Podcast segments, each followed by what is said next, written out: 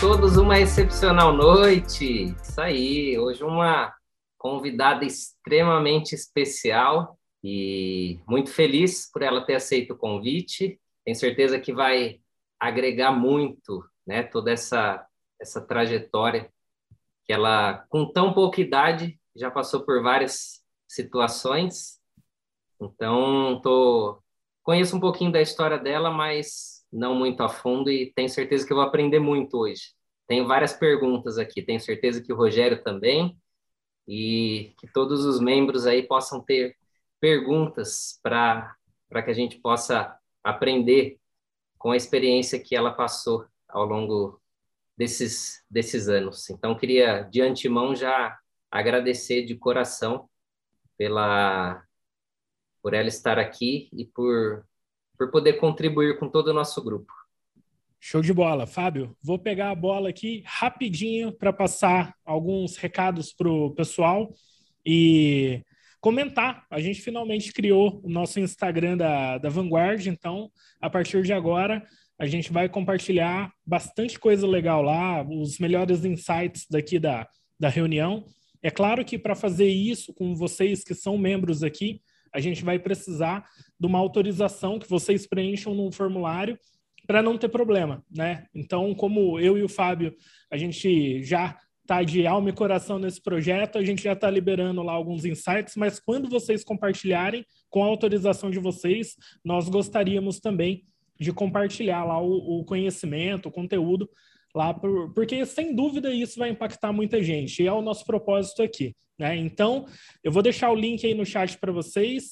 Eu vou também pedir para que a equipe sigam o perfil de vocês, caso encontrarem de todo mundo, né? E gostaria também de deixar aqui uh, o comunicado do seguinte: muita gente que está na nossa lista de membros aqui só recebe os comunicados da Vanguard pelo e-mail, ainda não está no nosso grupo de WhatsApp. E lá é o nosso canal principal de comunicação.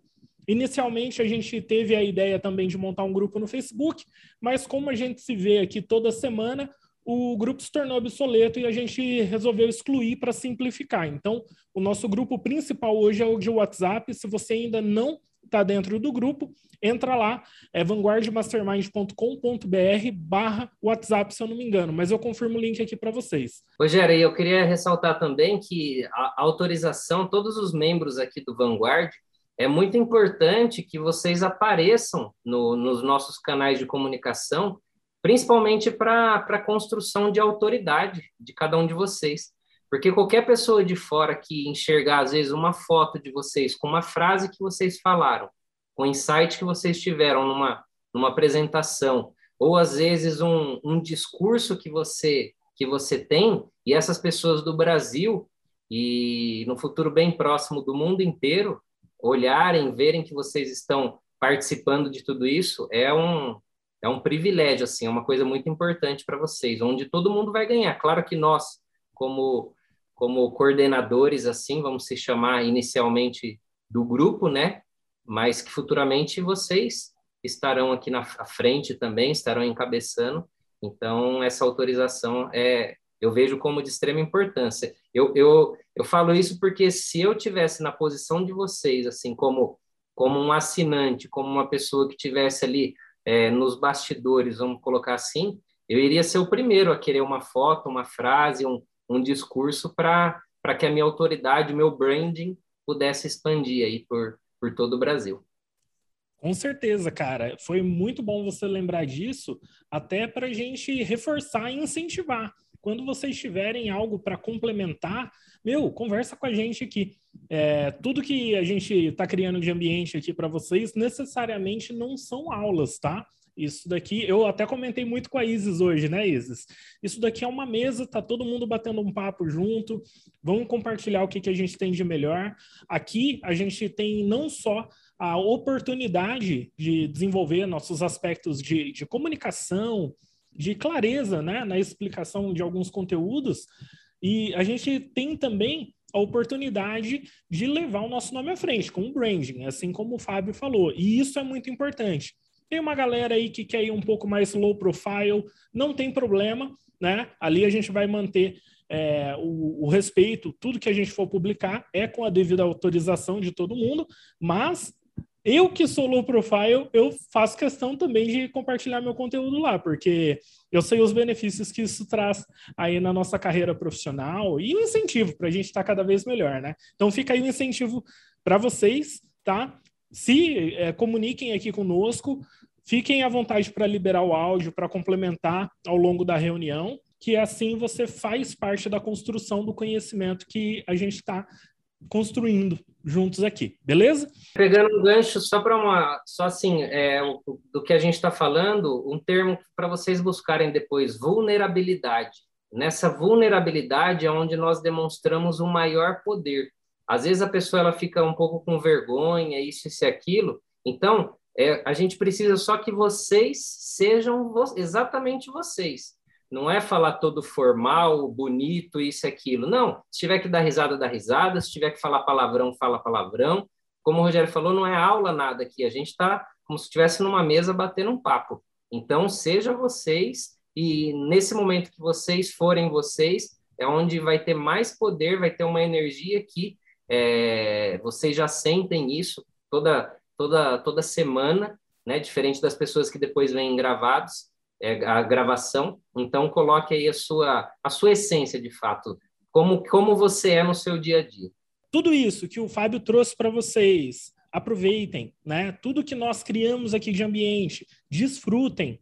Né? Eu quero deixar o lembrete aqui, assim como muita gente ainda não entrou no grupo de WhatsApp, que é um canal muito importante. Agora a gente começou é, divulgar algumas ah, alguns conhecimentos, uns insights lá diários. A Gabi sempre está compartilhando, a Isis também, né? Sempre mandando lá coisas legais para a gente ali enriquecendo a nossa semana.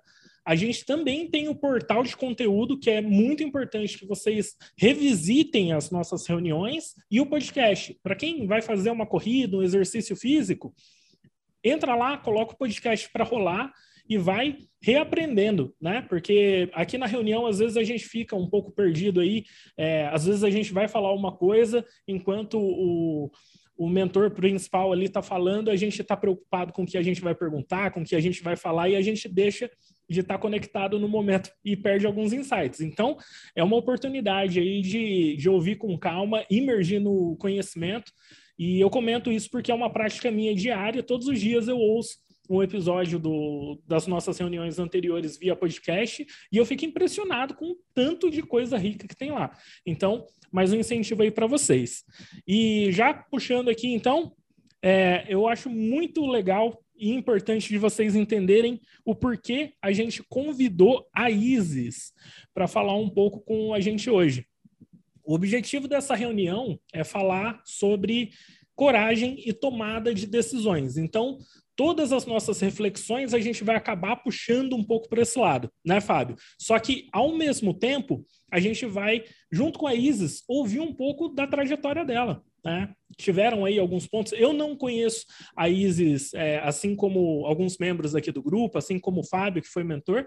Então, eu tenho várias perguntas, assim como vocês aí que conheceram ela direto aqui no grupo. Eu vou fazer essas perguntas. Caso vocês tenham também alguma dúvida sobre alguma coisa que ela estiver explicando, manda.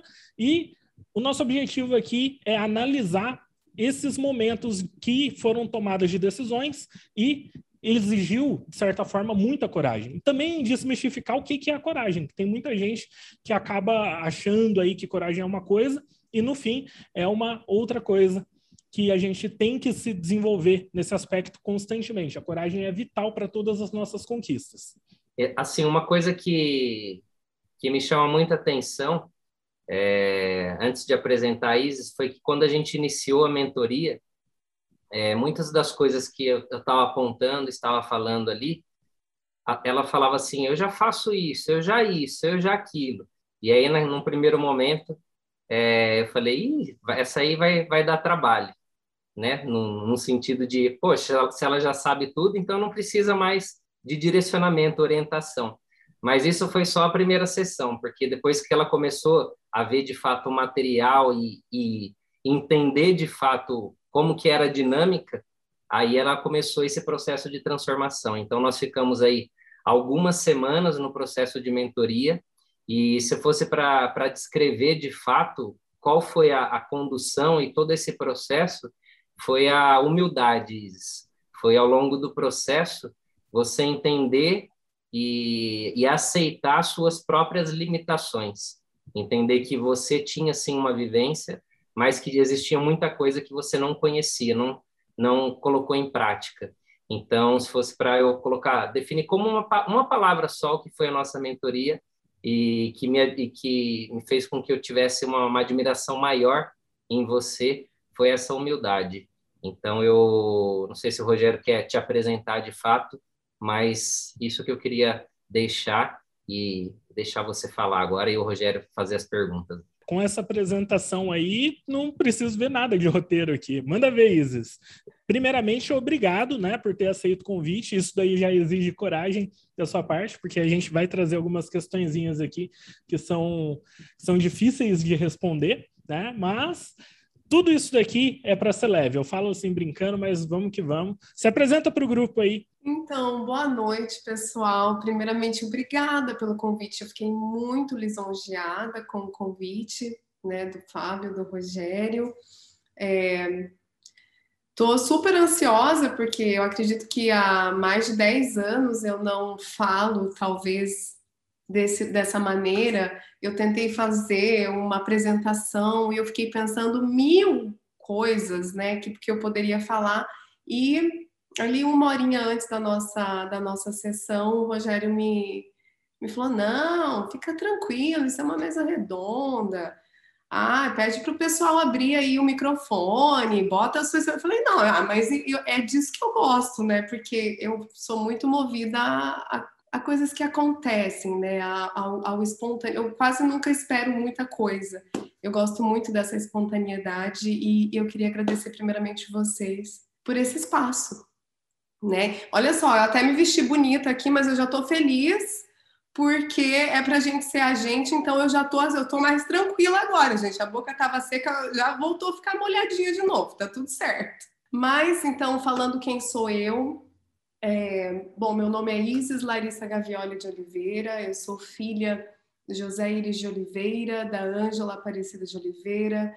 Eu sou a segunda filha de três filhos, então eu tenho dois irmãos. Olha, nossa, é, é muito difícil falar quem sou eu, porque eu acredito que eu sou, assim como todo ser humano, um complexo multifacetado de tantas coisas e e eu amo tudo isso. Eu, eu amo ser espontânea, eu sou carinhosa, eu sou abundante. Hoje eu sou mais de 40 palavras que eu aprendi com o Fábio a falar todos os dias, né, Fábio?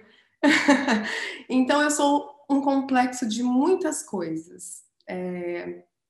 Essa sou eu. Hoje eu moro nos Estados Unidos, aproximadamente três anos e meio, e na minha vida sempre mudou muito, muito, muito, muito. E eu acredito que por isso eu tenha sido convidada para falar sobre essas questões de essas questões, né, de decisão e de, de coragem. E eu estou muito feliz por isso. Eu espero contribuir bastante com vocês, espero aprender de vocês também. E a gente está aí, juntos. Show de bola, Isis. Eu já, eu já te passei algumas questões aí com, com antecedência, é, mas para você entender o, a rota que eu seguiria aqui né, no nosso bate-papo, e eu sei que você tem uma formação na área da saúde. Então, para começar aqui o nosso bate-papo, comenta com o pessoal qual que é a sua formação, né, o porquê que você escolheu estudar na época dentro da área da saúde? O que te, te motivou a estudar na área da saúde? Então, o que me motivou a estudar a área da saúde foi assistir novela, né, gente? Porque na novela eu nunca queria ser a Helena, eu queria ser o médico, né? Então, a área da saúde, ela veio na minha vida porque dentro do meu núcleo familiar, é, nós somos uma família que tem muitos farmacêuticos e eu queria muito também fazer parte dessa desse núcleo né, da saúde. Sempre me encantou, então eu sempre tive como referência os meus tios que eram farmacêuticos. Mas aí tinha muito farmacêutico, já tinha uns sete. Aí eu falei, não, gente, vou, vou fazer fisioterapia. E aí eu caí para dentro, fui fazer fisioterapia e tive, olha, eu faria de novo pelas experiências que eu tive e pelas pessoas que eu conheci. Então foi isso que me motivou, foi a novela, foi a novela das oito. Então, na sua família já tinha é, pessoas envolvidas no ramo da saúde. Você ouviu o pessoal é, comentando sobre como que era trabalhar, ao mesmo tempo falando as coisas boas, falando as coisas ruins, né? Ah, o mercado da saúde ele é interessante por causa disso. Quando você está de fora dele, você acaba ficando apaixonado pelo, pela forma que eles tratam esse universo, né? Você sentia isso já desde, desde a sua família, que você viu o pessoal conversando? Tem um, um certo peso, né? Trabalhar com saúde. Cara, era incrível, porque existe uma imponência né, em usar branco, em salvar vidas, é, a minha família, a minha cidade é uma cidade muito pequena, no interior do Paraná, é Santa Cecília do Pavão, e era muito chique ser médico lá, era muito chique usar branco, e eu queria ser chique, eu sempre gostei de, de, de conforto. Eu nunca gostei de zona de conforto, mas eu sempre gostei de conforto. E, e, essa postura, esse posicionamento né, de quem trabalha na área da saúde sempre me, me fez sonhar em, em, também trabalhar na área da saúde. Claro que, quando criança, eu não sabia quais eram as responsabilidades que nós enfrentaríamos né, na, na nossa profissão, mas me motivou muito. Eu acredito que a gente brinca muito de médico, né? A gente quer, a gente quer usar branco de, de alguma maneira, sabe? Pelo menos foram, foram essas as influências que eu tive quando criança. E por isso eu escolhi fisioterapia. Olha que legal, pessoal. Eu aproveitando aqui, né, esse momento, eu não sou da, da formação dentro da saúde, mas ao mesmo tempo eu tenho uma admiração genuína e gosto muito de trabalhar nesse mercado, da minha forma, do lado empresarial. E fica a reflexão para vocês. O primeiro insight que a gente já vai tirar daqui é por que, que você mesmo escolheu seguir o, o caminho dentro da saúde? O que, que chamou a atenção? É, por exemplo, nesse caso da Isis foi a fisioterapia, porque tinha muito tio que era farmacêutico. Todo mundo era farmacêutico. Então, e vocês sempre podem é, reavaliar um pouco esse aspecto do passado para entender realmente a carreira que vocês decidiram seguir é a carreira de paixão ou foi algo que vocês admiravam? Porque uma paixão e admiração é, são coisas diferentes. Às vezes você, eu tenho muita admiração por profissionais da medicina, mas eu não consigo me enxergar executando é, o meu trabalho especificamente como médico. É, não é o meu perfil, né? Eu tenho, eu tenho outro ramo de, de profissão que eu posso trabalhar junto, mas ao mesmo tempo eu entendo que minhas habilidades são destinadas mais para outro lado. Já vou puxar a bola aqui, Isis. Você, você estudou osteopatia também, né? O que, que chamou atenção na, na osteopatia? Porque quando o, o, eu demorei quase um ano para entender ao certo o que, que era osteopatia. O Fábio demorou um ano para conseguir me ensinar. Isso porque ele é bom professor, hein? Olha, o que me chamou atenção na fisioterapia, na, na osteopatia foi o seguinte: eu tive a, o privilégio de ter na minha graduação professores que lecionavam anatomia e fisiologia e eles já eram osteopatas. E quando eles explicavam sobre anatomia e fisiologia, existia uma magia naquilo, porque junto com, com a anatomia e fisiologia, eles traziam também a biomecânica. E a biomecânica da osteopatia, que a osteopatia nos apresenta, é bem diferente da biomecânica que a gente tem na, na graduação. Que eu, eu, na verdade, tive uma, uma, uma, eu tive aulas maravilhosas, então eu fiquei apaixonada. E ainda na graduação eu comecei a pós em osteopatia. E os meus primeiros professores foram são mestres ainda, Henrique Palim, né, Fábio? Maravilhoso, incrível. Ele me trouxe tanto conceito, assim, um cara para a vida. E o Fabrício Jace. Eles foram meus professores na, na na graduação. Então foi pela magia, porque a osteopatia ela, ela tinha uma ela visualiza, ela visualiza o paciente como um todo. Então eu ficava quando eles davam aula de anatomia, eles falavam assim: ah, então, é, quando um paciente tem uma dor na lombar, a gente precisa avaliar o braço. Eu falava, gente, da onde? esse povo tá abraçando árvore, esse povo tá, tá, né, estranho. Mas aí eles traziam essa anatomia que, né, falava certinho da, da origem inserção muscular e, e como que poderia cometer, né, é, outras áreas, né? Então foi, foi fantástico, fiquei impressionadíssima, faria tudo de novo. Legal, deixa eu, deixa eu falar uma, uma coisa que eu peguei uma chave que é, pode, pode ter passado despercebido aí para muita gente, mas a Isis ela falou que queria a área da saúde, que ela visualizava o branco, que ela visualizava ali o, o médico, então um certo conforto, não a zona de conforto. Então isso dentro da, da vida dela é fazer com que ela sonhasse ou que ela ficasse pensando e visualizando isso diariamente proporcionou ela ser uma excelente profissional e proporcionou ela sempre procurar mais e melhor. Então, às vezes, a osteopatia, ela enxergou o aspecto aí que ela falou da anatomia, da fisiologia, mas no subconsciente ela enxergou também que poderia ser um, um aspecto de, opa, eu posso ser um profissional diferenciado, eu posso estar num outro patamar. Então, não é às vezes só ali, porque tem muita gente que faz a procura a área da saúde, a fisioterapia, que que visualiza, tá bom, eu gosto de ajudar pessoas, eu gosto de reabilitar, isso, isso, aquilo, mas é, é como se nós pegássemos alguns, algumas clínicas, alguns consultórios. Existem clínicas e clínicas, consultórios e consultórios.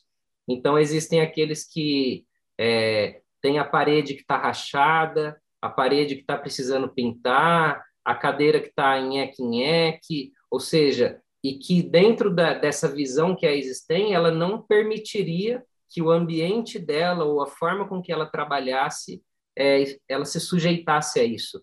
Ela, eu estou falando isso, mas eu nem conheço, eu nem sei quando ela atendia, como que era, mas eu estou pegando dentro do, da, da vivência dela, do subconsciente disso, e estou fazendo esse, estou é, alucinando aí para vocês, às vezes, trazerem e enxergarem o ambiente de trabalho de vocês. Será que existe um capricho? Será que. Como que eu estou visualizando? Ou estou trabalhando por trabalhar? Então, ela estava visualizando ali um, algo a mais. Seria isso, Isis?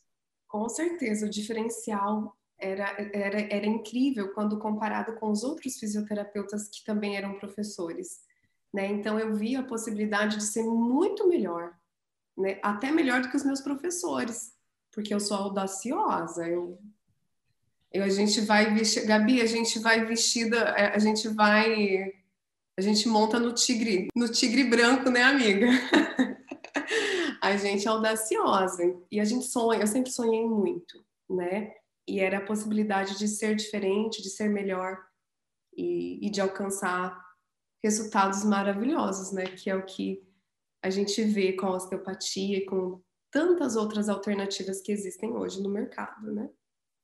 Uma coisa, uma coisa muito legal de, de parar e, e olhar para a osteopatia, eu que tenho uma vivência com diversas especialidades da medicina, é o seguinte: eu comentei que eu demorei um ano para entender de fato que era osteopatia. Não porque eu não entendi o conceito inicial, eu entendi. Só que depois eu fui vendo o quão profundo é o estudo, o cuidado, a maneira que você vai abordar a saúde do paciente.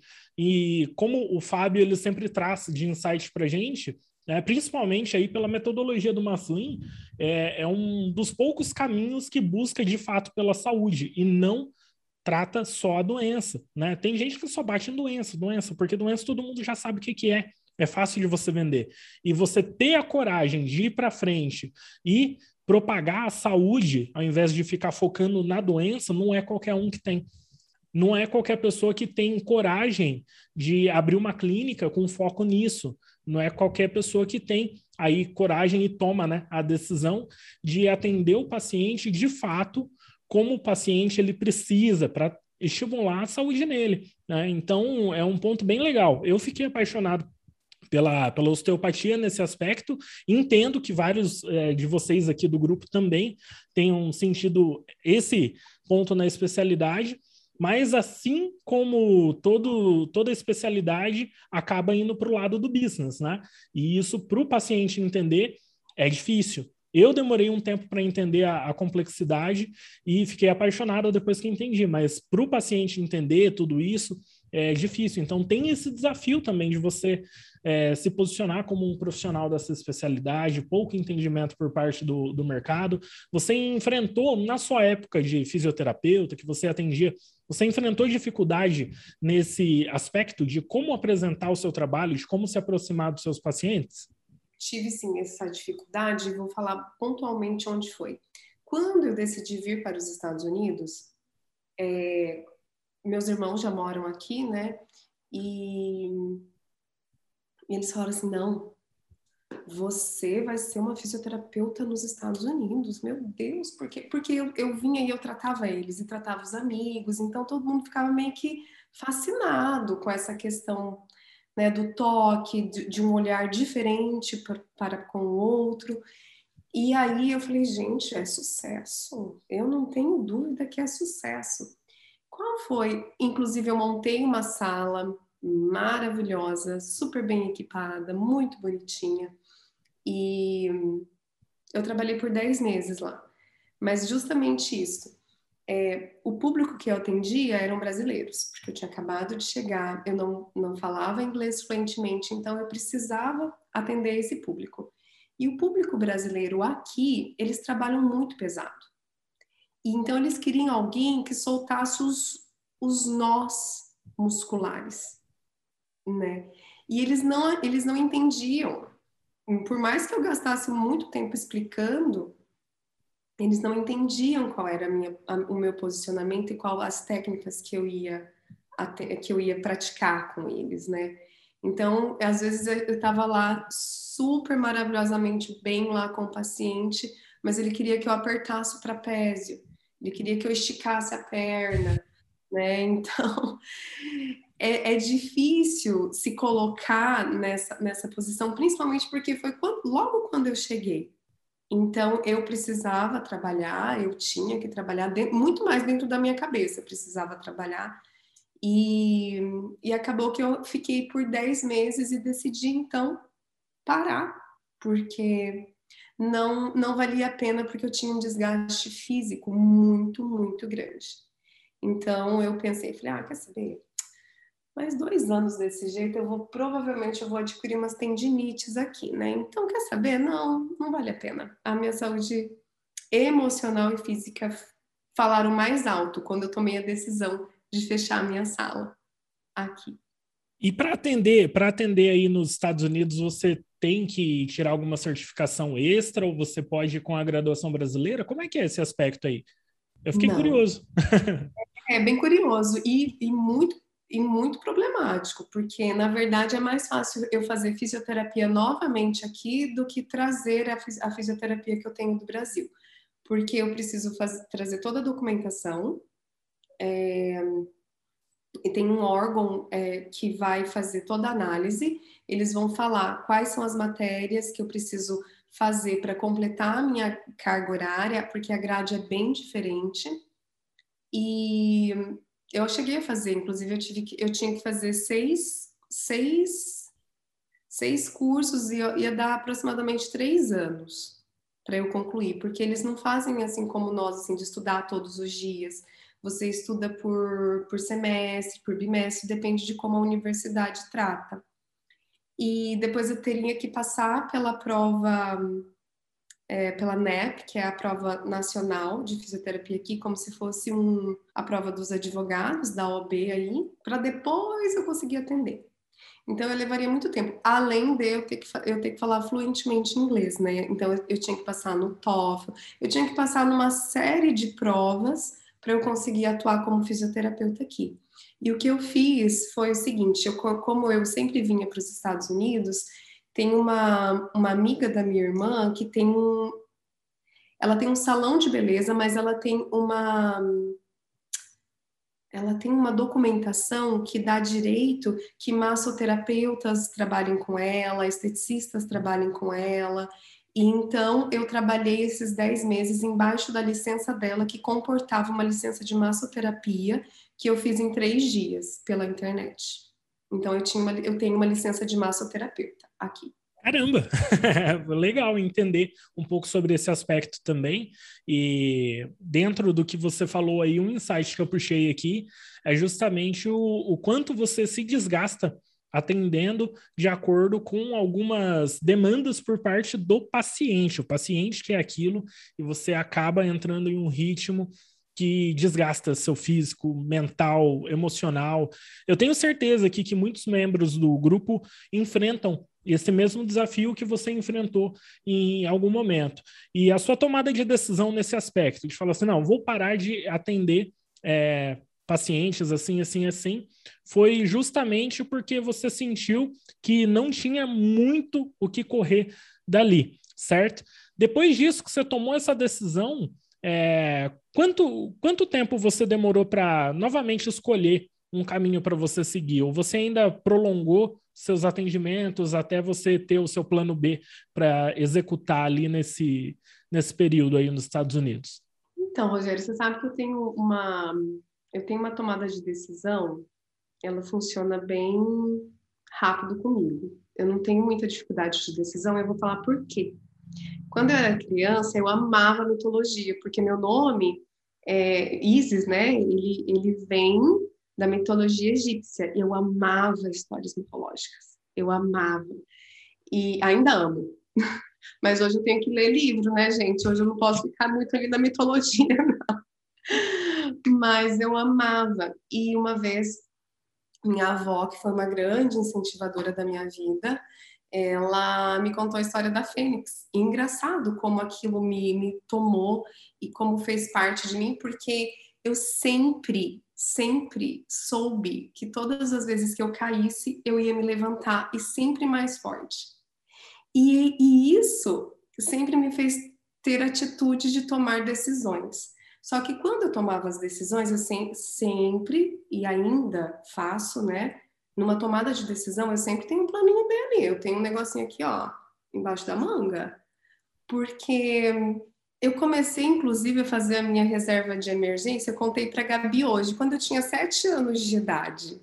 Então, eu já fazia ali, ó, um cofrinho. Então, eu sempre tive uma reserva de emergência, eu sempre tive um planinho B, eu sempre tive para onde, onde ir.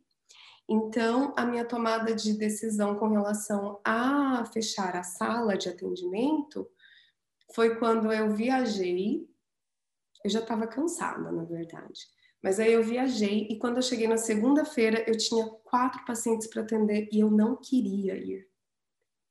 Nossa, mas aquilo me tomou de uma maneira assim, meu Deus, falei, não, não é possível que eu vou ter que trabalhar, meu Deus, levantar aquelas pernas do estilo dessa grossura, não dava para mim. E aí a minha tomada de decisão foi rápida, mas claro que amparada, né? Eu tinha, eu tinha um suporte, eu tinha, por, eu podia fazer isso, né? E a Fabiana, que é a minha parceira, ela falou assim: por que, que você não trabalha comigo na empresa? E aí eu falei assim: trabalhar na empresa? Eu falei: meu Deus, mas o que, que eu vou fazer lá? Ela falou assim: não, você começa contando pedra que preciso de alguém, eu preciso de alguém que trabalhe no meu inventório. Eu falei assim, contar pedra. Eu falei assim, tá aí, é uma coisa que eu acho que, que vai ser bacana, porque eu sabia que eu não ia contar pedra, né?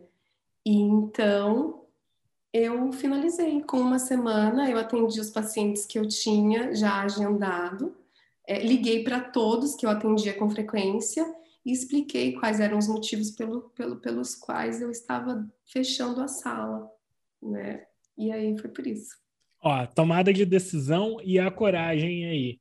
Não, eu vou, eu vou, mas eu sabia que eu não ia contar pedra. Já, já tinha certeza que ia entrar no jogo para ganhar, né? Não é para marcar presença, não é para só participar.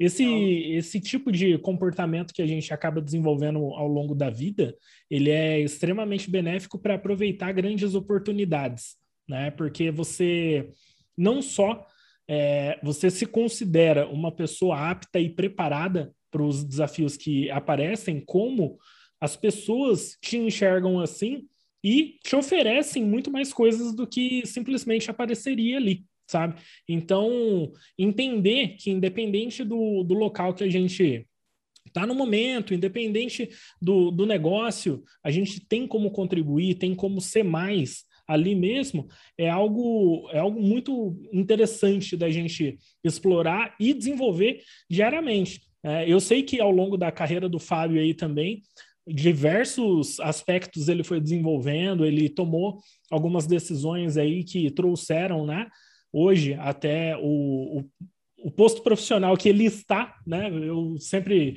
ouço isso por parte dele mesmo, né, Fábio? Hoje você faz isso, no futuro vai evoluindo e cada vez mais, mas eu acho, meu, eu considero extremamente importante fazer uma análise sobre isso a importância da gente constantemente estar preparado para as oportunidades, por mais simples que elas aparentem, a gente sabe que entrando lá, a gente pode ser mais ainda do que está sendo proposto de início. Já entrar com essa cabeça. Se você não visualizar isso, não tiver coragem de aceitar o desafio, é pouco provável que você vai repetir isso em outras oportunidades também. Principalmente nesse aspecto que envolve a, a decisão, é, eu fui entendendo ao longo do processo, igual quando ela falou assim, ah, eu estava passando por situações onde eu não gostaria ali, né, pegar as pernas pesadas e, e fazer aquela abordagem. E eu fui aprendendo isso ao longo do caminho, que somos nós que permitimos isso, né? Eu, eu me lembro que quando eu atendia 10, 12 horas por dia, eu deixava a agenda aberta e, e me colocava à disposição ali para o paciente marcar na hora que ele gostaria de marcar. E eu percebia que cada vez mais eu estava cansando e era como se a minha a minha agenda, a minha vida é, tivesse que se adequar com a vida e a agenda de todos os pacientes. Até chegar o um momento que a Lilian ela falou assim, é, comigo não acontece isso. A Lilian é mais experiente e tudo mais, ela tinha a agenda dela e os pacientes se adequavam à agenda dela. Então, ela, num, num momento da vida aí, tinha agenda para quatro, cinco meses, e se o paciente não quisesse ir naquele horário, ele sabia que ele ia ser atendido daqui quatro, cinco meses, se ele quisesse realmente aquele horário. Eu falei, olha, interessante isso. E aí eu comecei a enxugar e, e me adequar a, de fato, a não permitir mais então, para quem ia até 8, 9 horas da noite, hoje eu falo que raras exceções eu termino às 6 horas, mas normalmente eu termino 5 horas da tarde, quando eu atendo à tarde. E quando eu atendo de manhã, dificilmente eu vou no horário das 8 ou das 9, começo às 10. Enfim, é a questão de, de permitir. E uma virada de chave aí que a Isis falou, e essa mentalidade é importante para todo mundo entender, que é o que ela falou, né? As pessoas com mentalidade próspera, abundante, de sucesso, não entra para o jogo para não perder, entra no jogo para ganhar. Então, quando ela falou assim, eu vou entrar ali para contar pedra, ela sabia que no primeiro ou segundo dia ela poderia até contar pedra, porque eu sei do grau de humildade, de novo, dela, mas que ela poderia alcançar os níveis mais altos ali da, daquela empresa, de um, um nível de carreira, ela iria. Então, eu, uma das, quando nós estudamos o Napoleão Hill, né, ele fala muito da, do hábito das pessoas de sucesso, que é o esforço extra. Então, se fosse para eu pegar alguma coisa aí no subliminar que a Isis falou, é que se ela pegar qualquer coisa para fazer, ela vai fazer bem feita. Então, isso é uma dica também que eu dou para várias pessoas, é que quando nós nos propomos a fazer alguma coisa para fazer aquilo bem feito. Eu falo que se eu, for, se eu fizer um trabalho de gari hoje, eu vou querer ser o melhor gari, fazer a coisa exatamente diferente. Então, eu tenho certeza que a Isis ela tem essa, essa mentalidade. Então, era isso aí que eu queria compartilhar muita gente aqui, ó, assim como a, a Cristiane ali, ela comentou que a vida dela tá uma loucura e por isso que ela tá aqui. Esse exemplo que o Fábio citou, ele é muito importante, porque eu venho de uma transição da consultoria, a consultoria eu tô literalmente no tempo dos meus clientes. Já aconteceu de quatro horas da manhã acontecer problema em alguns projetos e a Leila, o Marcos, o pessoal que convive comigo aqui no time, meu, viram eu levantar e falou, meu, vou resolver essa parada, coisa grave, coisa que é, a gente estava fazendo um trabalho grande, conta foi hackeada de cliente nosso e a gente teve que colocar o time para resolver. E isso literalmente destruiu minha saúde. minha saúde física, em primeiro lugar, que hoje eu estou no caminho de retomada disso. Na verdade, eu sempre deixei isso de lado e eu vi que talvez foi o maior erro da minha vida até então. É, a minha saúde mental e a saúde emocional, tá tudo interligado, né? Uma coisa vai derrubando a outra. E tomar a decisão de adequar a sua agenda, falar, não, eu não vou atender em tal horário, isso também vai demandar um certo planejamento. Não é de um dia para o outro. Você vai tomar decisão, você vai se adaptar você vai adaptar suas finanças para isso também. Foi muito legal aí o, o, insight da Isis falar que desde os sete anos de idade ela já começou a criar o, o a reserva dela para ter essa estabilidade. E quando surgiu a oportunidade dela ir para nova empresa, né, com, com a parceira dela, ela já sabia que ela não estava lá só por causa de estabilidade, para ter uma renda, para ganhar uma grana. Ela entrou para ganhar o jogo. Isso daí é, é muito interessante. Quer comentar alguma coisa, Isis? É que, na verdade, eu enfrentei. Eu quero duas coisas, porque a Elsa, eu me lembro que logo no início da, de quando nós começamos a, o Mastermind, a Elsa, ela, ela tá aqui, eu acho, que ela estava com a câmera ligada. Ela, ela também passou por essa transição. E ela, inclusive, ela, ela falou uma coisa com o Fábio que ficou martelando na minha cabeça, até queria que ela explicasse talvez para a gente, é, que hoje ela atendia menos pacientes e que tinha um número, um número específico, que talvez era oito, se eu não me engano. E eu lembro que o Fábio falou assim, ah, existe um motivo para ser oito. Porque exatamente você falando eu pensando, gente, atender paciente, ergue perna e não dá Chega um ponto que a gente não consegue mais. Você estuda, estuda para fazer isso, é impossível, né? É, e, e eu acho assim, foi a melhor decisão que eu tomei. É, hoje eu nem aparece, nem aparece fisioterapia. Ah, às vezes aparece, ah, um paciente, mas você acaba é, fazendo um trabalho diferenciado, então nem aparece aquele, aquela quantidade de fisioterapia. E uma das coisas que mais me levou a essa decisão foi a Unimed. Então, tenho, graças à Unimed, pela desvalorização do nosso trabalho, eu consegui tomar essa decisão. Não foi fácil, não, não foi. É, isso tem três anos, né? Aí hoje eu tenho lá minha sala, minha clínica, onde eu atendo osteopatia, agora com a osteopatia pediátrica, que eu já comecei a atender. Então foi a melhor decisão. É, naquele dia realmente eu falei que eu falei que eu queria atender oito, pelo aí fui fazer fiz tudo essa essa conta e, e realmente não tem necessidade de eu atender oito. É, todo dia eu agradeço, eu falo muito desse, desse grupo que eu tô, que nós estamos, né? Eu falo para todo mundo, gente, vocês têm que entrar, todo mundo precisa fazer, passar por isso, porque é, a gente, principalmente eu que moro aqui em Rondônia, a gente é, não tem igual vocês aí, né? É, tem mais recursos, que tem mais coisas a oferecer, não é, o nosso estado é lindo, eu amo muito Rondônia. Porém, para eu sair, eu, eu tive que sair daqui para ir em Presidente Prudente, vocês não têm noção quanto eu andei para chegar lá e voltar. Foi uma maratona de cidade, eu passei em várias, inclusive passei em Londrina, porque eu fui pegar o avião em Maringá. Aí eu peguei e fui de carro com os meninos que estavam no curso até Londrina e peguei ônibus até Maringá para pegar o avião para vir embora. Então foram, eu saí sexta-feira e cheguei em casa domingo. Então é muito longe, falei, e não é barato também, né?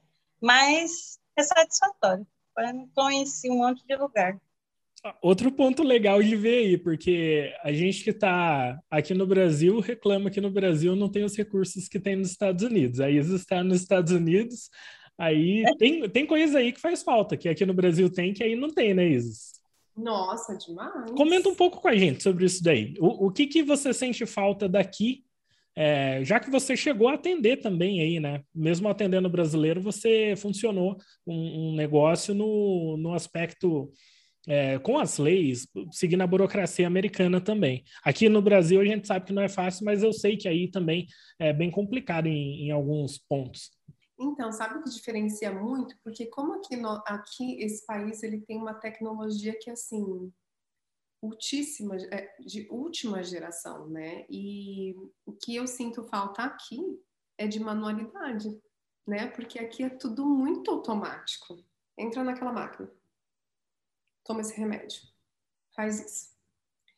E no Brasil, eu vejo que, mas também era porque eu estava em contato com, com essas pessoas e com esses métodos, né? Mas é, aqui não existe toque. Não, não, nenhum, absolutamente. Eu sei que no Brasil também a gente tem muito déficit, muito, muito, muitas pessoas que também não tocam, é, fisioterapeutas, médicos, né, não importa, mas aqui é muito pior. Né, Para vocês terem uma ideia, tem uma clínica de quiropraxia aqui que faz, faz um corredor, o quiropractor ele vai manipula só a coluna, coloca numa luz ou coloca um, um TENS ou faz alguma coisa. E, e, e, o quiropractor aqui, ele atende assim como o SUS atende aí no Brasil. Então, você fica numa sala com três, quatro, cinco pessoas. É, eles têm, um, sei lá, uns equipamentos que coloca assim na parede, na, na, parede não, na porta, assim, que coloca o pescoço da pessoa e fica tracionando, sabe? Então é falta esse olhar, falta esse toque, falta. Eu conheço aqui, né, que eu posso falar, falta uma Gabi, falta um Fábio para fazer uma diferença na nossa vida, na nossa saúde. Né? A Gabi, quando nós olha que interessante, né? Quando nós entrávamos para fazer aula no IDOT em Londrina, ela já vinha e passava um olhinho aqui para expandir a nossa consciência, para a gente ficar ali, para a gente. Não é, amiga? Você, você passava uns olhinhos na gente, né? Eu lembro desses olhinhos. Já fazia aqui um. jogava um reiki e a coisa fluía. Era maravilhoso, né? Então é isso que eu sinto falta. Por mais que a, a tecnologia é, é fantástica. Eu fiz uma cirurgia de joelho aqui, eu não tive inchaço, né? Eu, eu precisei. É, precisei colocar uma prótese de ligamento cruzado anterior e eu não tive inchaço no meu joelho. Eu não, eu tive três cortezinhos ali, mínimos, eu não tive inchaço. Eu fiz a minha cirurgia às 8 horas da manhã, nós já estávamos no período de Covid, meio-dia eu estava em casa. e eu tomei anestesia geral. então a tecnologia aqui é é, é isso, né? Tem os seus pós e contras, como em tudo na vida. Legal, deixa eu compartilhar uma coisa que a, dentro disso que a gente está falando, né? A Elsa falou que ela fez tudo isso e é caro e tudo que ela fez. Às vezes dava para ir até para a Europa, né, Elsa? Às vezes é mais barato ir para a Europa do que fazer todo esse trânsito que você fez. Mas é, essa tomada de decisão é o que define, é o investimento que você está fazendo em você é o que define o que vai acontecer lá na frente. Eu me lembro que muita gente, quando eu passei por várias situações de ter que me deslocar aqui no Brasil, dentre as formações que eu fiz, e também ir para os Estados Unidos e para a Europa.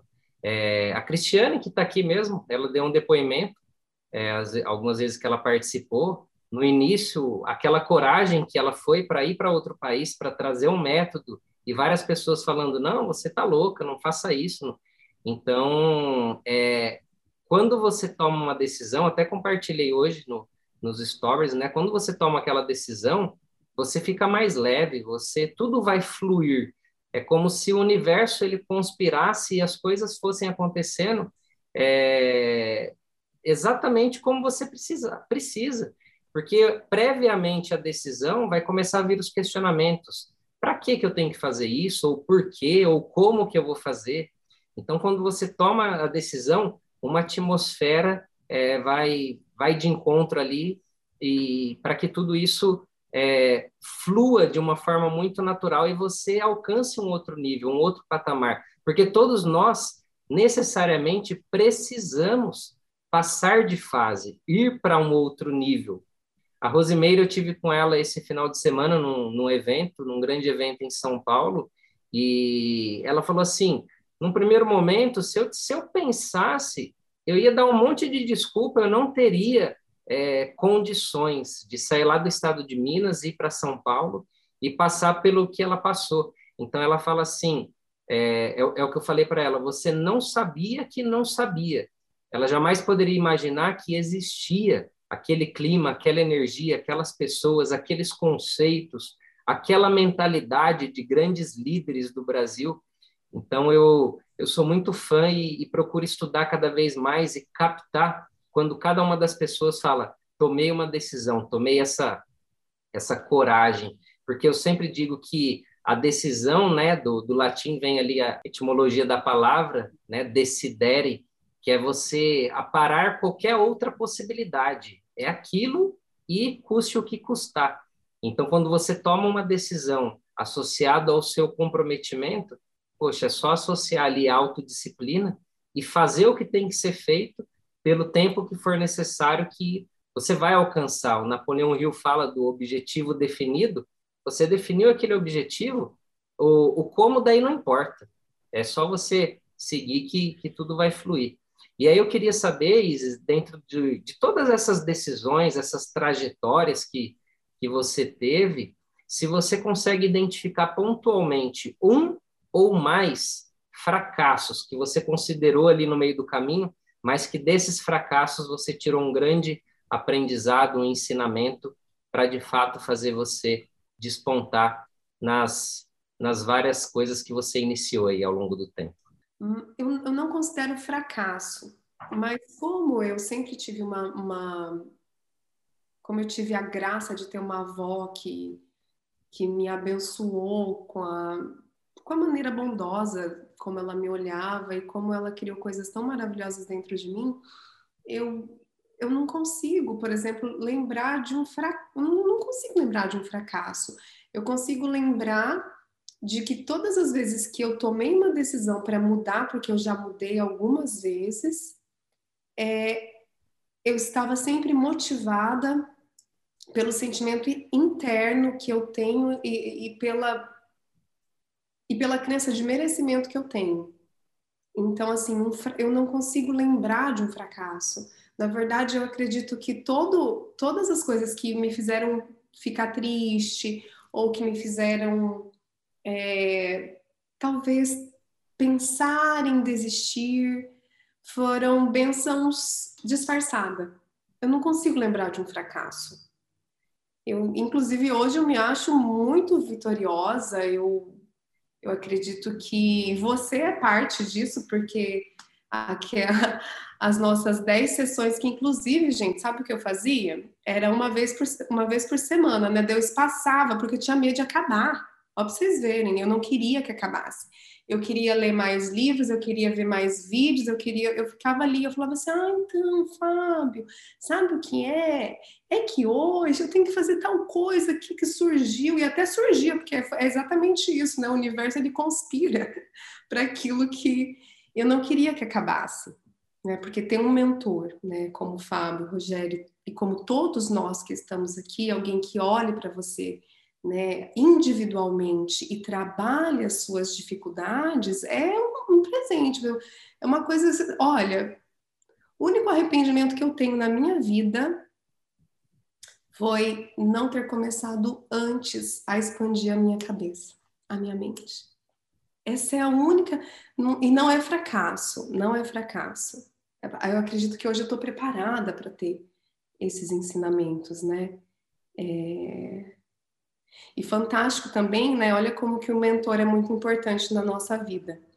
Uma coisa que eu nunca vou esquecer foi que eu paguei a minha mentoria e o Fábio me mandou uma mensagem assim: Então, Isis, olha, é, que bom, você pagou, né? Vamos fazer aí a mentoria, vai ser maravilhoso, vai ser muito mais do que você imagina e tal, mas se você não seguir os exercícios propostos, é, as leituras que eu indicar, não tem problema nenhum, a gente encerra, tá? Eu te devolvo o seu dinheiro E a gente continua sendo amigo. Eu falei assim, gente, essa pessoa não está preocupada com o meu dinheiro, ela está preocupada com o meu desenvolvimento. E isso me ligou uma chave na minha cabeça. Eu falei, gente, não posso desapontar esse homem, gente, não posso.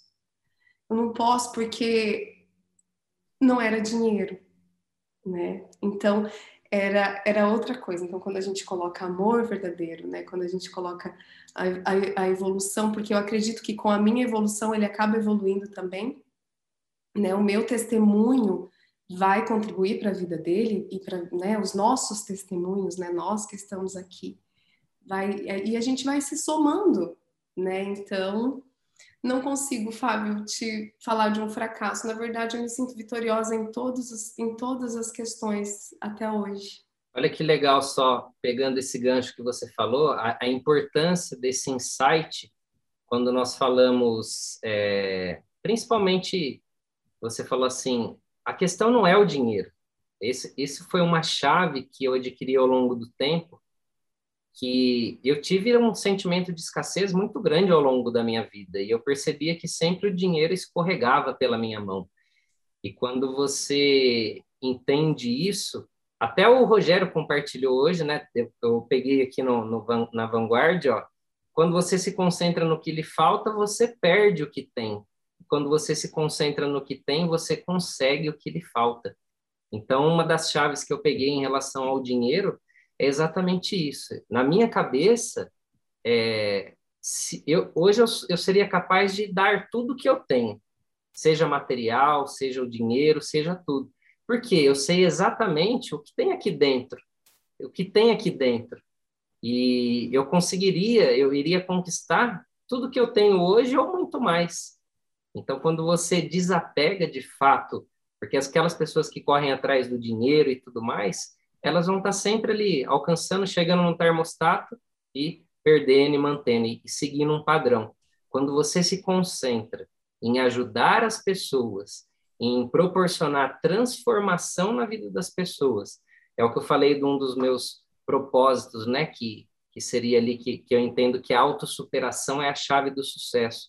Então, quando eu consigo me conectar com o outro, extrair o melhor dele, de, de modo que eu possa inspirar e ajudar nessa transformação, essa é a minha maior riqueza. Então é isso que eu sempre eu digo, não importa o que as pessoas estão falando de você, o que elas pensam sobre você, o que elas sentem, e sim os resultados que isso está sendo proporcionado. Então, em muitos pacientes, às vezes, que, que me falam, né, de, em relação a, ah, mas o tratamento ele é muito caro, isso, qual que é, o que, que é caro? Então, eu provoco ali o resultado. Se não der o resultado, não tem por que eu ficar com o dinheiro. Às vezes, dentro de um contexto, vamos pegar a medicina, que é a grande área aí da, da saúde, é feita uma cirurgia, a pessoa ela paga ali alguns mil reais por, por essa cirurgia, e se não der certo essa cirurgia? A pessoa dá, devolveria o dinheiro? E não, ficaria por isso. Então, de fato, eu, eu sou movido a resultados e, e, e na minha percepção é, é o over-delivery é entregar cada vez mais para que a pessoa possa falar e, poxa, então é, é, o que você falou. Num primeiro momento, quando você pega aquela mentoria, aquelas 10 sessões, toda a vivência que você teve e o quanto que você pagou, eu tenho certeza que hoje você pagaria duas, três, cinco vezes mais do que do que foi inicialmente. Então eu fico e, e quando você falou do arrependimento, seria outra pergunta que eu iria fazer do fracasso e o arrependimento, e você já respondeu. E queria complementar aí que eu também, né, num primeiro momento, de me arrepender de não ter tido essas informações antes, que hoje minha filha, que vai fazer dois anos, já começa a ter essas informações. Eu tenho um irmão de 14 anos, 14 anos que já está lendo e já está tendo essas informações, mas eu entendo que todos nós temos o nosso tempo, o nosso momento. Então, não fique assim, não, porque tem gente que tem essas informações com 60, 70, 80 anos, e tem gente que passa uma vida inteira sem ter essas informações. Então, é, agradecer e sentir-se privilegiado. E como é, esse, esse nosso grupo aqui é sentir-se privilegiado por estar aqui. Por isso que sempre eu faço questão, é, dificilmente vocês vão me ver assim, às vezes agradecer por vocês estarem aqui Eu parabenizo por vocês estarem aqui, porque é, é não tô, vocês não estão fazendo nenhum favor por estar aqui. Vocês estão aqui porque vocês querem esse crescimento, esse desenvolvimento pessoal e profissional. Então, se dedicar uma vez por semana, estando aqui, seja ao vivo ou vendo isso ao, é, gravado ou ouvindo isso através do, do podcast, você é, é diferenciado, porque a maioria das pessoas, 99% das pessoas aí no mundo, nesse momento, estão vendo uma televisão, estão vendo uma novela, estão fazendo coisas, às vezes, que não faz sentido nenhum e levam uma vida dessa forma. Você vê dessa forma também, Isis? Vejo, vejo total. Inclusive, foi uma das coisas que eu falei com você, né? Que eu achava que, nossa, todo mundo estava tão evoluído, porque eu, eu tenho isso na minha cabeça, eu falo, nossa, mas as pessoas estão tão evoluídas, nossa, mas está todo mundo falando disso, mas não é, é porque hoje o meu ambiente, o meu network é de pessoas que estão inseridas nesse contexto. Mas a grande maioria, inclusive, eu posso relatar hoje a minha mãe a minha mãe tá, ela, ela tá com dores, muitas dores. Eu falei, mãe, vou te falar, vai em fulano, vai lá no Fábio, claro, né, Fábio? Vai no Fábio. Mãe, eu voltei a sentir cheiro. Gente, eu não sentia cheiro. O Fábio, o Fábio, a Gabi me deu de presente, gente, ó, amigo bom da sessão pra gente. Então, numa ida ao Brasil, Gabi falou assim: Não, amiga, vamos pro Fábio, vamos pro Fábio, vou te dar de presente. E a gente foi. Eu tive a impressão que eu estava lá quatro horas, comecei a ficar preocupada que a Gabi estava atrás lá, esperando, né, amiga? E não sentia cheiro. Né? Falei, mãe, meu, meu, nossa, mãe, eu tô sentindo cheiro, mãe, minha, minha coluna, pelo Zoom, eu fiz uma, um atendimento pelo Zoom, Mãe, olha, isso é, é, muito mais emocional, é a sua percepção. Ah, não, filha, é, é, eu vou fazer um exame, e depois que fizer o exame, eu vou. Mãe, mas não precisa. Não, então, mas depois que eu fizer o exame, e teu sobrinho, como que tá? Tá bem? Tá bem, mãe. Meu sobrinho tá bem, e sempre vai estar tá bem, tá tudo bem. Então tá, faz seu exame, depois que a senhora fizer, me fala. E aí a gente marca com o Fábio. É muito interessante quando a gente encontra alguém que está aberto às novas percepções, né? E como é difícil encontrar essas pessoas que estão abertas, né, a novas percepções, porque as pessoas estão mais interessadas mesmo em assistir filme, em bater papo com os amigos. Hoje, inclusive, nós comentamos, né, eu uh, falei hoje com a Gabi, que uma grande amiga te liga num dia como esse, porque para mim está sendo muito especial poder falar com vocês. E a Gabi estava ali, ó, me apoiando e fazendo perguntas, amiga, pensa nisso, olha, amiga, ó, provavelmente eles vão falar assim, ó, isso, isso, isso, o que você acha? E me ajudou muito, me acalmou, eu tomei um cafezinho depois. Mas nós estávamos justamente falando isso, né? Como nós somos grandes amigas, nós falamos, às vezes a gente comenta sobre uma pessoa e aí a Gabi disse assim: Mas amiga, você já percebeu que quando a gente faz teste um comentário sobre alguém, a gente traz para um café filosófico, vendo como que nós estamos agindo, se nós estamos fazendo o mesmo? E eu, eu acho que a Gabi pode explicar muito melhor sobre isso. Viu? Não. Se eu for falar, sabe o que eu, que eu queria falar? Queria falar da da marca que é conviver com a Ive. Quando vocês convidaram ela para essa, essa mentoria, amiga, tua cara, porque tu vai além da coragem, tu é ousadia na vida. E cada pessoa te impacta de alguma forma, né? E a Iris, ela sempre me trouxe esse impacto da força que ela vai para a vida. Porque ela se joga na vida, mas é como ela falou, ela não se joga para se esborrachar, né? Ela tem ali a reservinha dela, tem o plano B na manga. Então, eu acho que a Isis, ela é realmente esse exemplo de, de, de coragem e de tomada de decisão, assim. Conviver com ela todo dia, todo dia, né, amiga? Eu dou a impressão que ela é minha vizinha, gente, mas não é, né? Amiga de infância à distância. Conviver com ela assim, ela realmente traz essa questão da decisão clara, da decisão firme, e o que eu acho que é bem interessante ela comentar com a gente é que ela é muito atenta às oportunidades. as oportunidades não passam pela Aí eles pegam todas. Ela não panga com a vida. Ela vai, ela, ela tá, ela é motorista da vida. Ela não é passageira. Eu acho que é isso que é legal. Ela, é, se ela puder contar para a gente assim, como é que ela faz para agir desse jeito. Eu estou tentando aprender, né, amiga? Faz um ano. Então, é, é, exatamente sobre isso, né? É, foram, foram as coisas que, assim como o Fábio disse, eu também tive muito de escassez, uh, muita história de escassez pelas coisas que eu vi, ouvi e senti, né, Fábio? Mas eu já trabalhei isso, que eu já botei na carta, eu já queimei a carta, eu já coloquei em água corrente, eu estou trabalhando isso. E, mas muito do que me faz ter a certeza de poder tomar a decisão, tomar decisões ou ter coragem para mudar, por exemplo, é que eu sempre coloquei a esperança nas minhas asas e não na árvore onde eu posso. Então eu sempre, como eu havia dito para vocês, né, eu tive uma avó que, assim, eu cantava parabéns para você, ela falava, meu Deus, é uma cantora. Né? Eu encenava ali uma, uma apresentaçãozinha na escola, meu Deus, é uma atriz. Então, essas crenças me fortaleceram muito e me fizeram aprender, claro que nem tudo foram flores, né?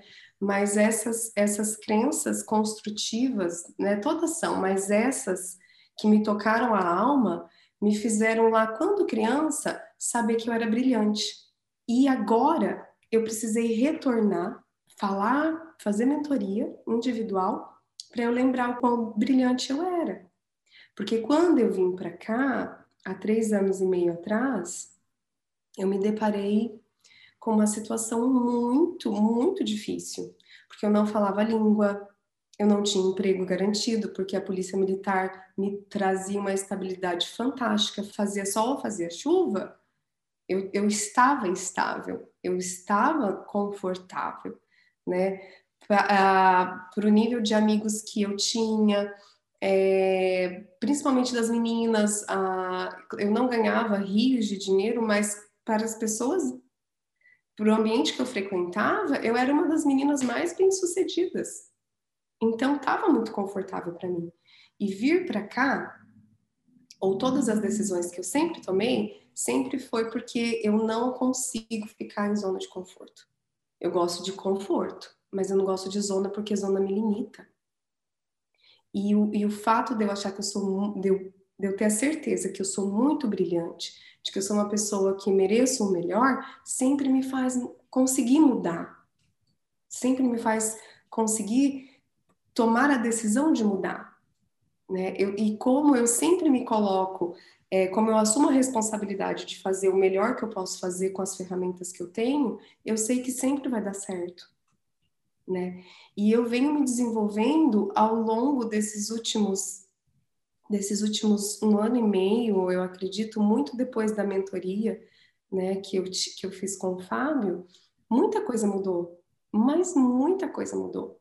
Hoje, antes eu não tinha, né? Depois que eu cheguei aqui, eu não tinha profissão, eu não tinha carreira. E hoje eu me considero empresa, hoje me considero uma grande empresária e é só o começo, né, Fábio? É, ô Isis, a, a Gabi ela falou que você é uma pessoa que você aproveita muitas oportunidades, né? E você já deve ter ouvido falar, seja de familiares ou amigos ou pessoas assim, que você tem sorte, né? Por tudo que e hoje a gente sabe que sorte nada mais é do que a preparação associada à oportunidade. Aí isso vai te dar sorte. Se você é uma pessoa que sempre está atenta a essas oportunidades, é, tem uma frase que fala assim: quando o aluno está pronto, o mestre aparece. Eu acho que é o Rei Leão, alguma coisa. Quando o aluno está pronto, o mestre aparece. Então, significa que você está ali, independente de qualquer coisa, em constante preparação.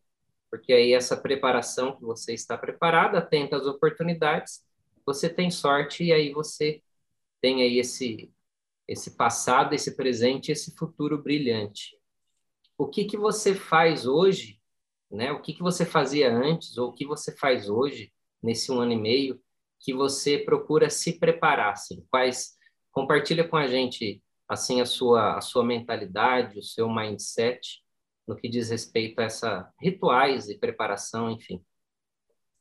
Certo. Bom, eu sempre sempre eu tive uma conexão bem grande com com o divino, com o espiritual. Eu sempre quando criança fui à igreja e foram crenças muito positivas também que eu, que eu obtive da, da, naquele momento. Né? Eu agradeço muito por os meus pais terem me conduzido dessa maneira, porque eu passei a acreditar muito que Deus me amava e que eu era uma joia na coroa do Senhor, né?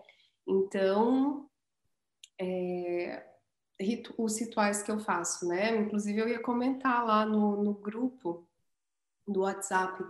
É, hoje eu coloquei um despertadorzinho no meu celular e cinco vezes no dia ele, ele liga, ele, ele, ele toca e me lembra o quão importante eu sou, o quão, o quão maravilhosa eu sou. Então, eu tenho a minha visualização, eu tenho a visualização do meu eu do futuro, e então ele toca e ele fala assim: "Ei, tá na hora de você se lembrar como vai ser no seu futuro", né? É, então isso é uma coisa que é maravilhoso para mim porque assim, porque a gente esquece. A gente sabe que tem que fazer, mas a gente esquece. É muita coisa, é filho para buscar, é mercado para fazer, é cliente para visitar, é planta para aguar, é, é cocô de cachorro para catar, gente. É muita coisa, a gente esquece de fazer. Então eu coloco esses lembretes. Outra coisa que eu, que eu comecei a fazer, eu comecei a meditar, falando do presente, né? eu comecei a fazer uma meditação. É, hoje eu faço 11 minutos, né? Às vezes eu passo um pouquinho, mas eu tô ali na, na, na tentativa de, de encontrar esses downloads aí no éter, né?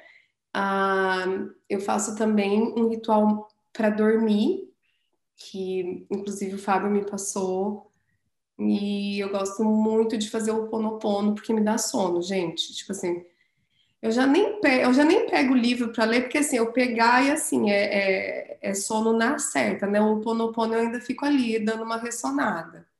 Mas então eu faço o ponopono, que são aquelas quatro palavrinhas que eu acredito que todos nós conhecemos, né? Eu me amo, eu me perdoo, eu sinto muito e muito obrigada. É... E outra coisa que agora no meu presente faz muito sentido para mim é que eu sempre estou muito atenta ao que as pessoas estão falando. Eu sempre estou muito, muito, muito atenta ao que está acontecendo. Eu, eu não leio notícias, mas eu estou por, por opção, porque eu não gosto, mas eu estou atenta ao que os mentores mais próximos ali estão fazendo, né? A Fabiana é uma grande é, mentora, é uma pessoa super bem sucedida, eu escuto muito a ela. Ela trabalha hoje, ela trabalha hoje com imóveis, com bolsa de valores, então eu sempre estou ouvindo dela quais são as melhores possibilidades. É, hoje os maridos das minhas amigas também conversam muito comigo, são investidores, então eu estou sempre atenta ao que está acontecendo, eu estou sempre atenta ao que ao que pode acontecer. É esse tipo de notícia que me prende, né? E agora a leitura, né, que hoje faz parte da minha vida, mas é o trabalhar as crenças que me limitaram, né? Também tem me ajudado assim de uma maneira estupenda e pasmem, olha o que eu vou contar para vocês. O Fábio me passou esse exercício de fazer a carta, sei lá, Fábio, tem uns seis meses, eu fui conseguir fazer há umas duas ou três semanas, né? Porque as pessoas pensam que é simplesmente fazer uma carta, que é simplesmente e não é o simplesmente, né? É, eu acredito que até o simplesmente ajuda muito, porque a gente banaliza o simples, mas eu precisei me preparar para aquilo, porque eu precisava colocar emoção, sentimento e verdade no que eu estava fazendo. Então, acho que emoção, como sentimento. Emoção não é sentimento, né? Emoção ela, ela é rápida, né? Mas junto ali emoção, sentimento, verdade, a coisa flui de uma maneira surpreendente. E eu tô liberando uns perdões aí, ó, que eu nem lembrava que eu tinha que perdoar, assim. Eu tô, hoje eu tô perdoando, hoje eu, eu gosto de perdoar.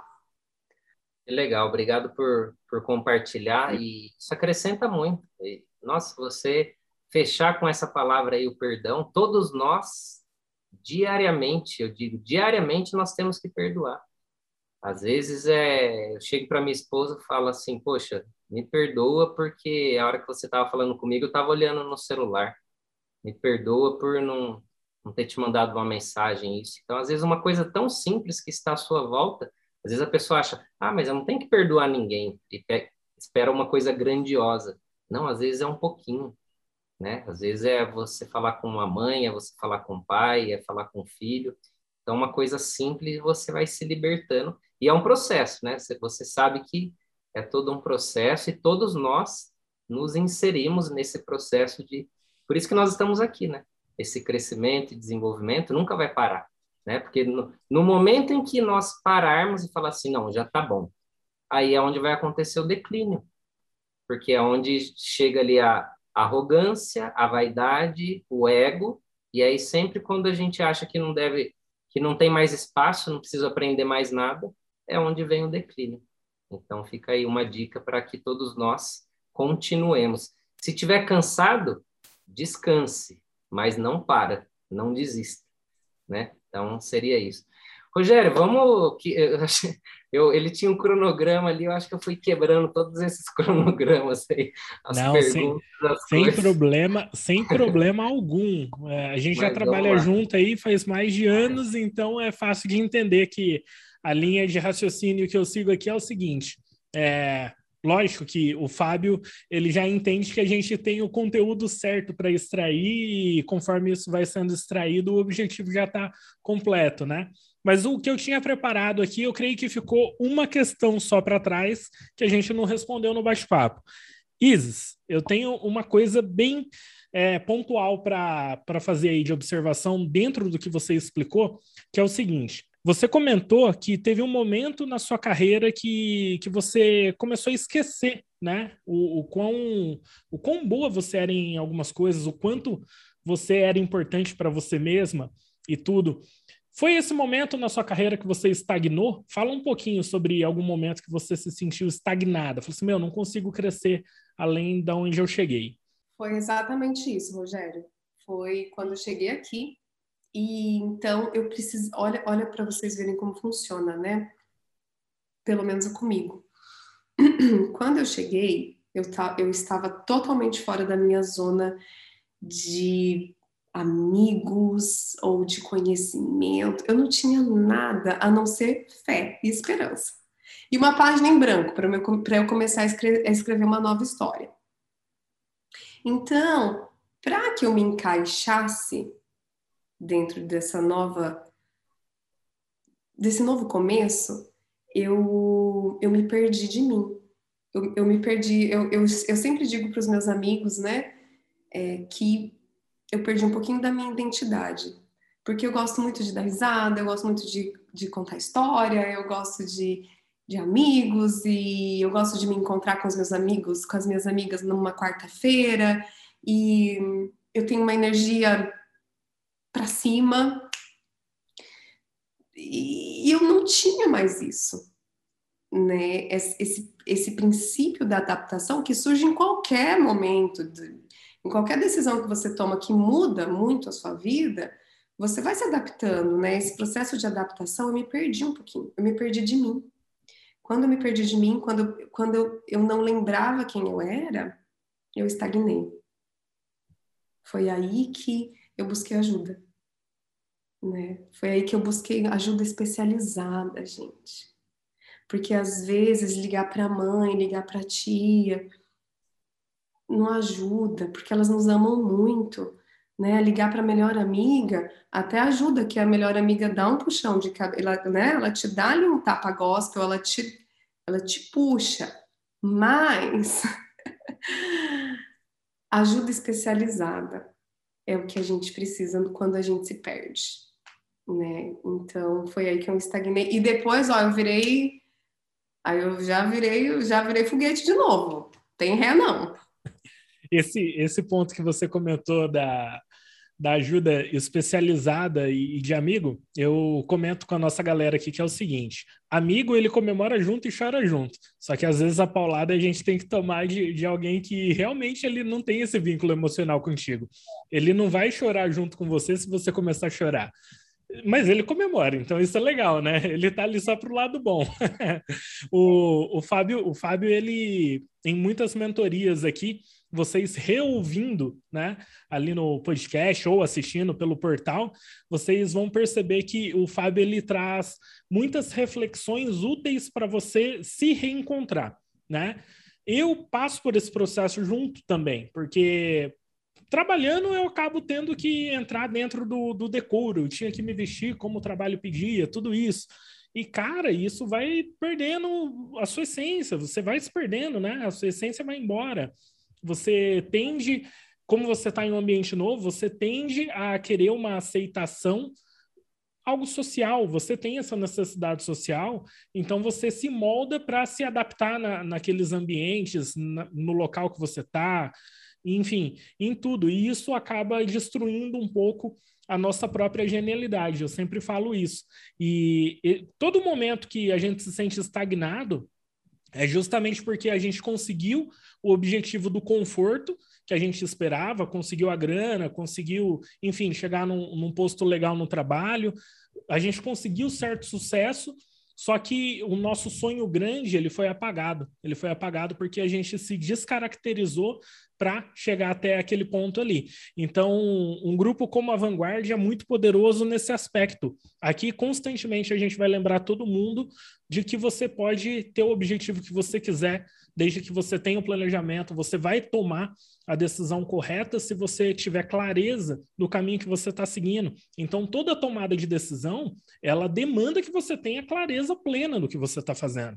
Se você estudar né, o Quem Pensa Enriquece, as leis do triunfo, na verdade, toda a filosofia, é, todo o caminho né, que o Napoleão Hill traz, ele deixa claro que você tem que ter clareza. Para tomar a decisão correta, você tem que ter clareza, fazer um planejamento coeso e seguir em frente. Então, a coragem eu não considero algo que você vai ter é, um dia sim, outro dia não. A coragem ela é uma virtude desenvolvida continuamente. Você tem coragem, só que em alguns momentos você não tem a clareza e o preparo necessário para tomar aquelas decisões mais complexas. Às vezes eu comento, e tem gente que acha até um pouco dura essa forma que, que eu falo, mas quando você deixa de fazer algo que realmente tem que ser feito, que você não tem coragem de fazer aquilo, não é porque você tem medo ou é medroso. Na verdade, isso é um ato de covardia.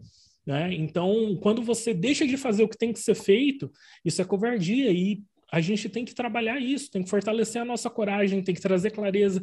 Não é com peso isso. Entender que isso carrega, né? Aí um, um, peso acaba te limitando também. Mas você, ao longo da vida, desenvolve esse aspecto, vai firme, tenha clareza, bons planejamentos e seguir em frente. Toda vez que você se sentir estagnado em algum ponto na sua vida, o primeiro passo é você se conectar com você mesmo, né? Entende quem que você é, a sua real essência. A partir disso, você vê que talvez você só está se sentindo triste ali porque você não tem objetivo, sonho grande novamente. Eu perguntei esse, esse ponto porque dentro das as características que você falou, é exatamente o que eu vi já em todo mundo que eu trabalhei ao longo da minha carreira e ouço as pessoas também é, falarem exatamente sobre esse ponto. Tem alguma coisa para complementar aí, Fábio? Tenho, tenho sim. Aqui, uma das coisas, uma dica, né? Porque decisões determinam destinos. E se você quer sair de fato dessa zona, quer, quer gerar aquele incômodo, é, se pergunte, se faça essa, a seguinte pergunta, começando assim, ó, até quando?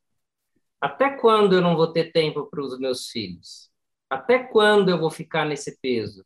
Até quando eu não vou ter tempo para fazer aquilo que eu gosto? Até quando eu não não vou ter o desfrute que eu mereço?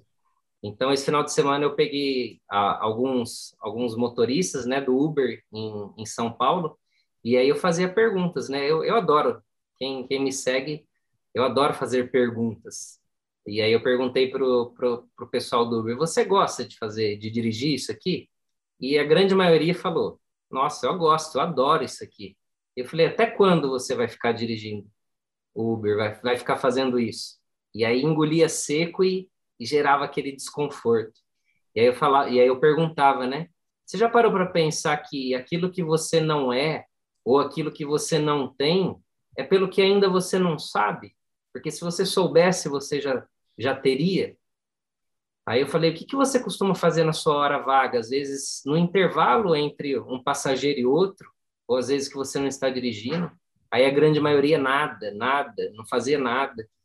E pegar uma rede social, às vezes uma internet, existem um, um, várias informações que podem, tudo ali gratuitas, que pode te acrescentar e fazer você aprender alguma coisa, ter um conhecimento para alcançar um outro patamar. Então, se fosse para para dar uma dica e fechar aí o dia o dia de hoje, seria basicamente isso, né? Até quando? E aí você descreve o que você gostaria de mudar, porque depois disso vai gerar aquele desconforto e você fala, não, aí eu tomo uma decisão. E aí toma essa decisão, coloca dia, mês, ano, horário e já faz uma primeira ação para sair daquela condição que você está hoje, né? Sair da, da inércia que é parado para colocar um movimento até você alcançar esse momento, de fato. Então, é isso que eu queria compartilhar. Bom, eu, eu já quero também, já aproveitando aqui para para finalizar, né, um pouco dos ensinamentos, dos conhecimentos que foram compartilhados hoje, eu quero compartilhar uma frase da própria Isis. Ó. Isso daqui me chamou bastante atenção. Eu gosto de conforto, mas não gosto da zona de conforto, porque a zona de conforto me limita. Meu, esse foi o insight da, da reunião para mim né, da nossa mentora convidada, que só foi o começo. Hoje a gente não vai conseguir se, se prolongar muito aqui, porque a gente tem limite de horário, mas a Isis já já está no time com a gente, já sabe que em breve ela volta para trazer um conteúdo legal para vocês. E Isis, deixa uma última recomendação aí para a galera. Uma leitura que transformou a sua vida. Aqui, ó, indicação maravilhosa, ó. Quem conhece? A Boa Sorte, né? Alguém já leu? Maravilhoso, fácil de ler, né, Fábio? Foi indicação do Fábio, um livro que fez assim, meu Deus, mudou muito, muito, muito mesmo meu jeito de, de pensar sobre as oportunidades que são infinitas. A gente só precisa pegar elas. É, eu não vou dar spoiler do, do, do, do, que, do, do que acontece, mas ele fala sobre dois cavaleiros que têm as mesmas oportunidades e quais os caminhos que eles tomam. E vale muito a pena, gente. É, é da minha cabeceira. Inclusive, eu fui abrir ele para ver se eu tirava algum, alguma frase, alguma coisa daqui. E foi caindo o papelzinho que eu tinha colocado, né, no, quando, eu, quando eu li. Eu quero voltar a ler, porque faz muito sentido. Isso aí, posta, posta uma foto lá pra gente que aí fica marcado para todo mundo procurar pela capa, procurar pelo autor. Então é isso, Isis. Tem mais alguma consideração para o pessoal do grupo? Em breve a gente volta, mas, né, fica aí. As últimas palavras da, da reunião de hoje são suas. Ai, gente, primeiro agradecer vocês pela generosidade de me, me receber e pela oportunidade tão grandiosa que foi essa noite, né? E todas as outras. E eu queria fechar com uma frase que, que nós que somos pessoas de sucesso, né? Às vezes a gente talvez a gente não tenha ideia, né? E quando alguém nos pergunta, a gente às vezes fica até tímido de falar, né? O sucesso ele não requer explicações. Na coragem, na tomada de decisão, a gente sempre está focando e olhando rumo ao sucesso. E vai ter gente que vai olhar e vai falar assim: ah, foi sorte, né? Ou, ai, como será que ela conseguiu? Né? Como será que eles conseguiram, né? E o sucesso, ele, ele não requer explicações. É com isso que eu queria fechar eu queria que fizesse sentido para vocês, assim como faz para mim. Ó, um beijo no coração de vocês, foi um prazer imenso. Show demais, pessoal. Então, nos vemos semana que vem. nós vamos ter uma reunião muito especial com o nosso, nosso networking. Nós vamos falar na próxima reunião sobre objetivos profissionais. Na primeira reunião de networking, a gente se apresentou, entendeu mais qual que é a história de cada um. Na segunda, a gente falou sobre metas para o final do ano, só que agora a gente já entra numa outra pegada para falar sobre objetivos profissionais e combinar como a gente vai se ajudar nessa evolução. Tudo bem? Então, a gente se vê na próxima semana. Um grande abraço e tchau!